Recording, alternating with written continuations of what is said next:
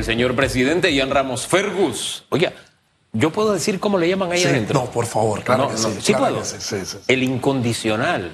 El Luis Miguel Panameño. El ¿Paro ahí o sigo? No, no, ahí- ahí Paro, estamos sigo. bien, ahí ya está ahí. estamos Ok, bien. pues está bien, está bien. Ah, pues me están diciendo Bueno, que pero, siga. pero, no, pero este, este, este Luis Miguel está un poquito bronceado. Sí, el sol lo calentó En demasiado. los sol lo calentó, pero a él le dicen Luis Miguel incondicional por cómo canta en los karaoke. ¿Y a usted por qué le dicen así? Sí, por- Allá adentro. Por cómo cantamos. Ahí nos me han escuchado, me han dicho cantar. Él canta. En el karaoke. Sí, Él canta en el karaoke. Sí, sí, sí, sí. Y aquí, aquí hubo varias a punto de caer en las garras Gritaban del y presidente, ¿no? se- sí, era- Pero señor presidente, Garras. garras, allá hay garras, oye, allá hay espuela, diente. Mire, señor presidente, mire, señor Jan, esta mañana hemos conversado de dos temas muy interesantes con la ministra de Educación. Y, yo me y yo rescato de ella y luego el señor Márquez Amado para, para poner en, en- en la mesa las entrevistas casi 130 millones de dólares entregados al sector educativo. Eh, ahí entra la parte esta eh, agropecuaria y el FESE. Pero nosotros necesitamos, le insistí mucho a la ministra, preparar al docente para entregar esto- este dinero. Estar en un entrenamiento continuo de la ley de contrataciones públicas.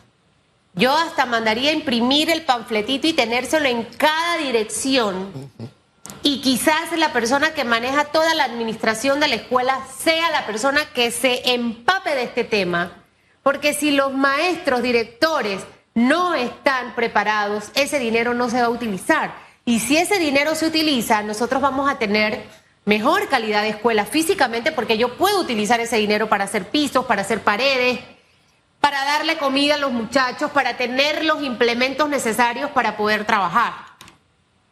Eso es fundamental. De nada sirve que nos den la plata, sino tal herramienta, cómo saber utilizarla. En definitiva, buenos días, mi querida Susana Elizabeth, mi querido Hugo Enrique, buenos días a nuestros queridos y fieles televidentes, radio escuchas, a las personas que nos siguen a través de las plataformas digitales y a nuestro majestuoso equipo de producción que nos permite estar una semana más, de un mes más, junto a ustedes, con pasión, análisis y objetividad.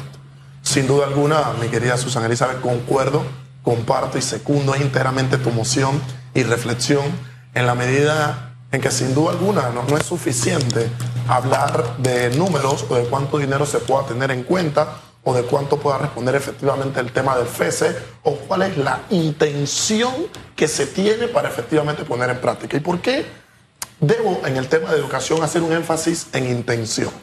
Por un tema fundamental. Este gobierno eh, nos vendió en su campaña política la intención inicial eh, que señalaba que la educación era su estrella. Sin duda alguna era su intención, ¿no?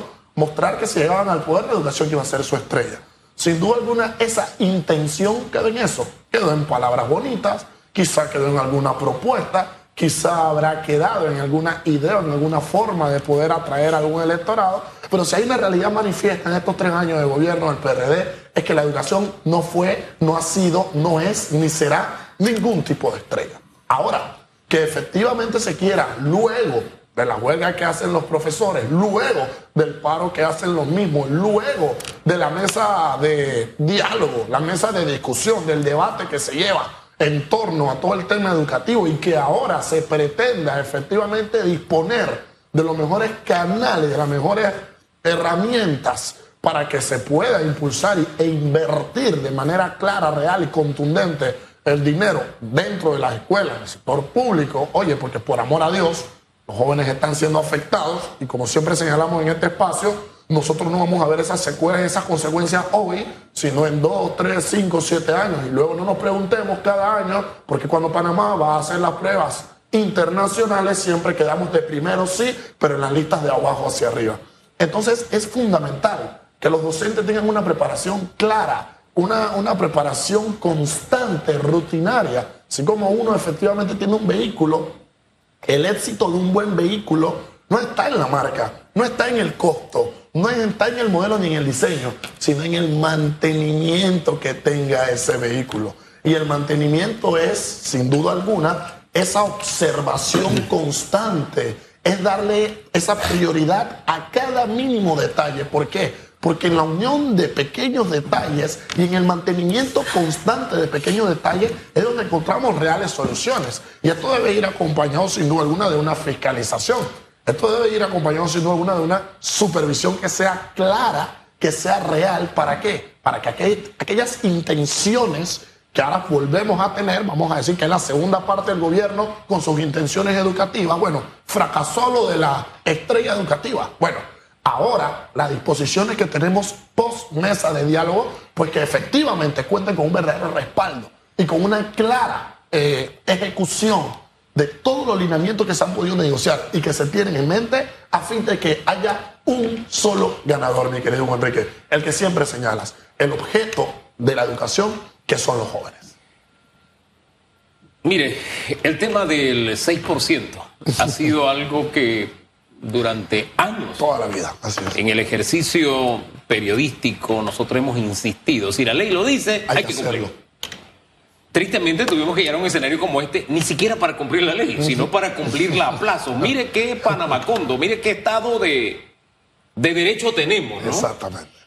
Pero más allá que el Estado de Derecho, yo me pongo a pensar en esos estudiantes porque yo soy producto de la educación pública y aunque no tengo la tendencia a decir aún que todo tiempo pasado fue mejor, porque dice que cuando uno dice eso ya es porque la edad y qué sé yo, ¿verdad? Sí hay cosas que han cambiado. Y yo siento de verdad en el tema educativo que deberíamos tener un acuerdo nacional. Que mientras nosotros no estemos al nivel competitivo a nivel internacional en todas las pruebas que se realizan, nos privemos los panameños de protestar cerrándole el derecho a la educación, principalmente al sector educativo público, que tengamos ese acuerdo nacional y que busquemos mecanismos, no para que sea el 6%, sino para que sea más, porque podemos poner incluso 10%. El tema es cuánto ejecuto de ese 6%, de ese 10% o de ese 5.2% que teníamos.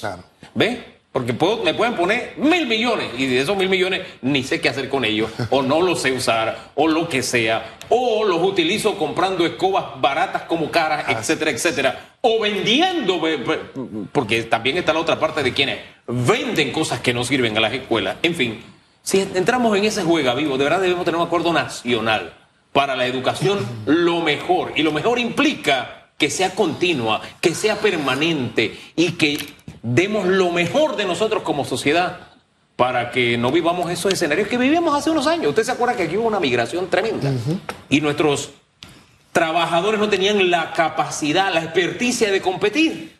Bueno, si hace unos cuatro o cinco años atrás era una situación grave, ahora es peor y en el futuro empeorará si seguimos por este camino. O yo estoy equivocado. En definitiva, ¿no? Eh, y concuerdo íntegramente, mi querido Hugo Enrique. A ver, yo soy fiel creyente en que la educación es sin duda alguna uno de los pilares fundamentales que permite que un ser pueda sin duda alguna avanzar en todas las aristas de la vida que considere prudente, en la cual se quiera desenvolver o quiera desarrollar. Así como se indica que el talento que pueda tener una persona no es suficiente, sin duda alguna ese talento hay que mezclarlo con responsabilidad, con preparación, con constancia y con educación. En ese sentido, yo creo que nosotros tenemos que dejar de ver como sociedad que la educación es sin duda alguna cuando llega el mes de diciembre y eh, los niños de tercer año, los niños de sexto año o los niños de kinder celebran algunas graduaciones, ¿no? Y creer que la fotito que nos tomamos con una gorrita y con una batita a final de año eh, representa el éxito en la educación. La educación no es eso. La educación es sin duda alguna el trabajo diario y constante que los jóvenes reciben en el aula y que los maestros difunden en las mismas. Entiéndase maestro, entiéndase profesores y también podemos llegar a marear a los profesores de calidad universitaria.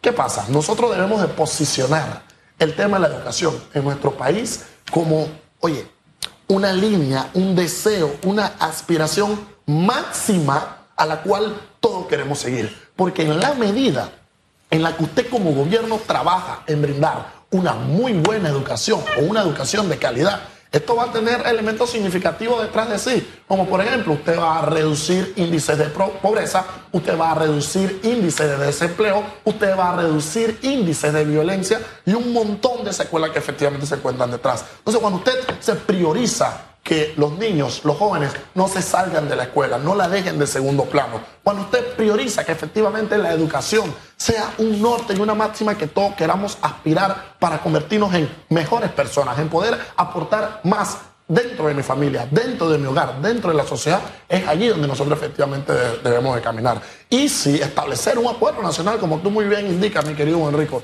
es uno de los pasos para que como sociedad comprendamos que no podemos limitar la educación al deseo o a las pasiones momentáneas y exógenas que tengan algunos grupos. Nosotros debemos comprender que en la medida en la que nosotros mejor canalicemos, mejor distribuyamos y mejor entreguemos ese plan educativo, esos cimientos y esas herramientas para que los jóvenes se puedan preparar de la mejor manera y pensemos en que tenemos que desaparecer las escuelas ranchos, las escuelas multigrados, en tratar de resolver que jóvenes tienen que caminar una, dos, tres horas ida para llegar a la escuela, no comen en la escuela y tienen que regresar a su casa caminando una, dos, tres horas más. Entonces nosotros como país, que tenemos tantas riquezas, que tenemos tantos recursos, que efectivamente tenemos una oportunidad clave de oro, que es que acabamos de pasar una gran crisis en materia social, económica y política, de la cual estamos emergiendo. Oye, pues ahora debemos de poner esas tablas rasas y aspirar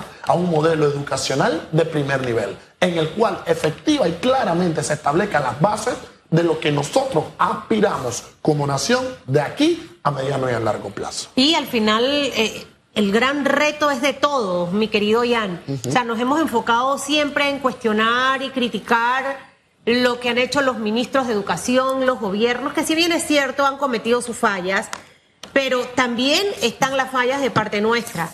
Y, por eso es que no hay que darle la oportunidad a que los docentes no utilicen el FESE.